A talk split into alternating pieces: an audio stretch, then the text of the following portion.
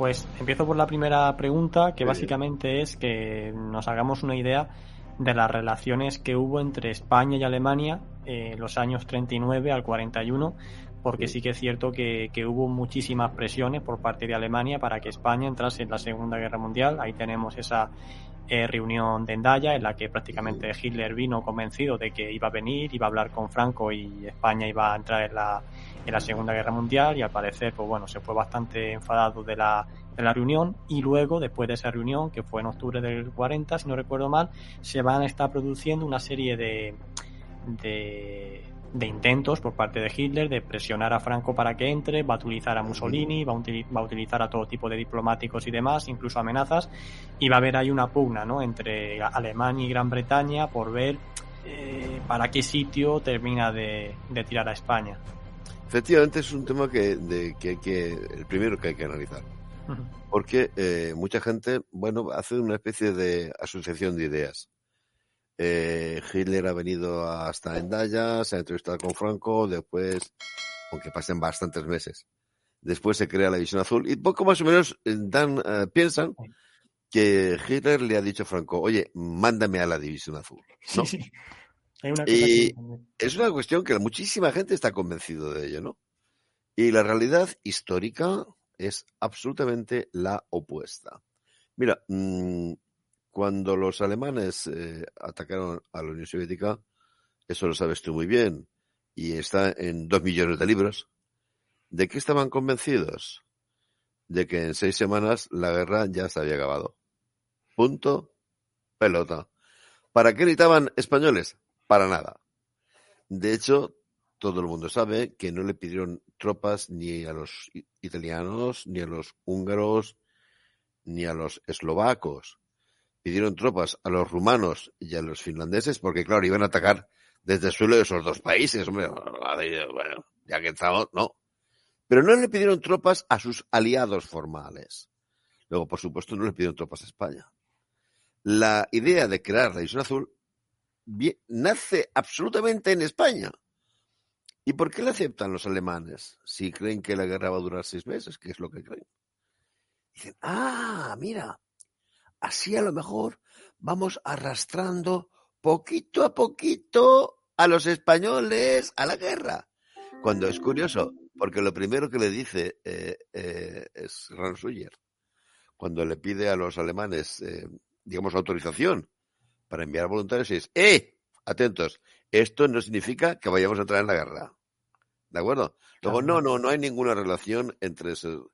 Había una, profunda relación eh, en muchos aspectos entre el Tercer Reich y la España de Franco, pero no se produce eh, esta entrada en guerra, de, perdón, este envío de la División Azul para nada en, en, en términos de, oye, mándame, vamos a decirlo así, carne de cañón. No. A los, a los militares alemanes, al alto mando alemán, llega a expresar fastidio Dice, madre mía, y ahora tenemos que ponernos a formar una división aquí con esta gente. Si cuando lleguen a la guerra se va a haber acabado. Fíjate, es muy, es muy gracioso. El primer documento del eh, Oberkommando des Heeres, del alto mando del ejército, que cita la División Azul, es de aproximadamente, creo que es el 15 o 16 de julio. ¿Y sabes dónde la sitúa? es curiosísimo el optimismo que había.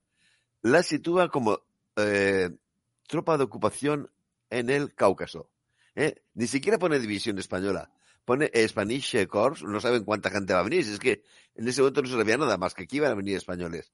Y lo pone así, Besatzung Truppe in der Cáucaso, tropa de ocupación en el Cáucaso. Porque ellos ya daban la que cuando, los españoles fueran capaces de llegar allí, pues ya la guerra se había acabado, ¿no? O sea que no, no tenían ni la más mínima necesidad de españoles y por supuesto no pidieron el envío de españoles.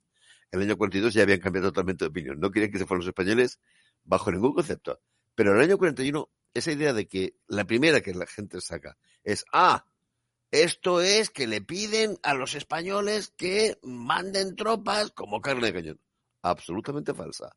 Los alemanes no pidieron nunca el envío de, mm, de soldados españoles. Es muy curioso porque lo que sí que pidieron, es más, hasta dieron una cifra.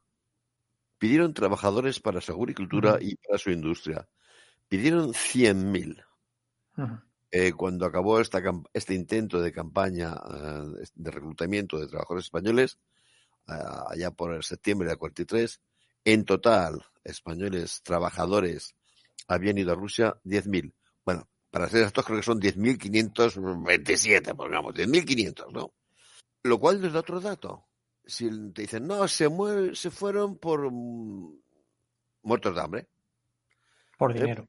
por dinero, por una paga. Dicen, bueno, sí, si es por una paga, ¿por qué no se van de trabajadores a Alemania? Te pueden decir, hombre, a lo mejor es que ganan menos. Hombre, sí, sí, puede que un soldado eh, gane más que un trabajador. Sí, pero los soldados eh, cenan cuando cenan, duermen donde duermen, los sargentos no dejan de gritarle en ningún momento y sobre todo tienes a varios miles de personas enfrente tuya perfectamente pertrechados para pegarte un tiro y que dejes de cobrar nada. ¿De acuerdo? Luego, evidentemente, no es por dinero, porque si por dinero, pues me voy a Alemania a trabajar y tan ricamente y duermo todas las noches entre sábanas. Ceno y como a horas fijas. Caliente. Mm. Puede que el capitán alemán sea un antipático y me pegue gritos, pero no me va a disparar y tiene la seguridad de que va a volver a España. Claro, y sabe que puede volver a España en cualquier momento, ¿no? Entonces, mm, por eso digo que conocer la historia es la que nos eh, evita, o nos puede evitar, si es lo que queremos evitar, entrar en polémicas estériles. Ahí están los datos, ¿no? Repito, la, la, idea, así me centro, perdón, que me he despistado como siempre en tu pregunta. No, no hay ninguna relación entre el, el, el intento la, obsesión alemana por arrastrar a España en la guerra y la división azul. La división azul es un fenómeno totalmente endógeno.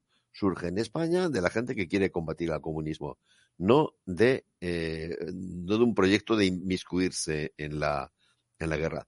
Y eso lo ves así incluso desde estos episodios que te estoy contando hasta el tema diplomático, ¿no?